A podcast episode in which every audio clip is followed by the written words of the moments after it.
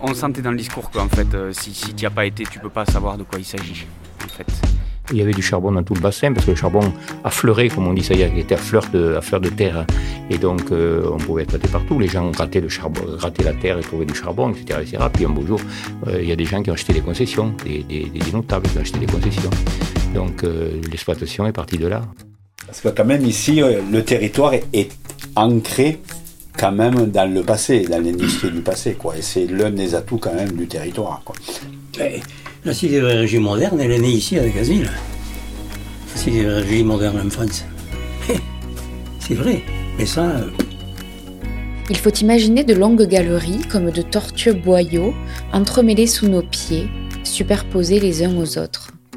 Entre 1828 et 1965, les sous-sols du bassin minier d'Aubin, Firmy, Vivier et Decazeville vivaient comme une fourmilière. Jusqu'à 6000 mineurs s'y sont croisés, descendant jusqu'à 450 mètres sous terre chaque matin, pour une journée qui pouvait durer 12 heures, parfois même 14. Et ce, dans des conditions qui, malgré les progrès et la mécanisation, auront toujours été difficiles et dangereuses.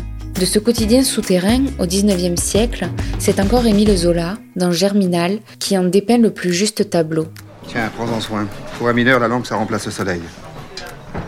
Allez au travail L'histoire du bassin sera surtout émaillée de grandes crises sociales, directement indexées sur le contexte politique et économique international. De la naissance de ce bassin industriel au cœur d'un département agricole, jusqu'à devenir le premier producteur de rails en France de ces secousses sociales dont certaines vireront au drame, de la grande grève de 1961 qui n'empêchera pas le déclin programmé de la métallurgie puis de la sidérurgie jusqu'au mi-temps des années 80, suivront de faux espoirs de relance industrielle, une fuite démographique et un sentiment nourri d'abandon. Soudé par son destin collectif, le bassin porte cette histoire, encore vive et douloureuse, à bout de bras. S'il entend aujourd'hui faire renaître la fierté d'un passé industriel, valoriser ses friches et ses cicatrices, c'est le défi de la transmission de cette histoire qu'il s'agit de relever pour aller de l'avant. Se sont battus avec l'énergie du désespoir, même à la fin, et, en sachant pour autant qu'il y aurait bien peu à gagner.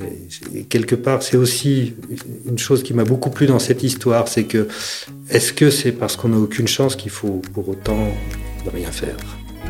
Mine de rien, c'est une série documentaire de Finta en trois épisodes à écouter tout prochainement.